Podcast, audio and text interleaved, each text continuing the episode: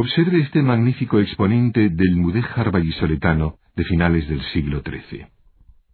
La iglesia de San Miguel, que también se encuentra en la villa de Olmedo, está adosada a la parte meridional de la muralla que protegía la población, y su campanario se levanta sobre uno de los cubos fortificados de la propia muralla, junto a la cercana puerta de San Miguel, por lo que sólo el cuerpo superior de la torre es íntegramente de ladrillo.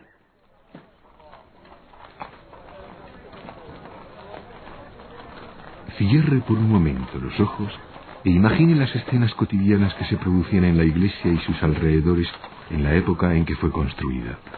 Los campesinos entrando al recinto amurallado por la puerta de San Miguel, procedentes de la campiña cercana para vender sus verduras en el mercado. Los caballeros adorando a la Virgen y pidiendo su protección en sus batallas.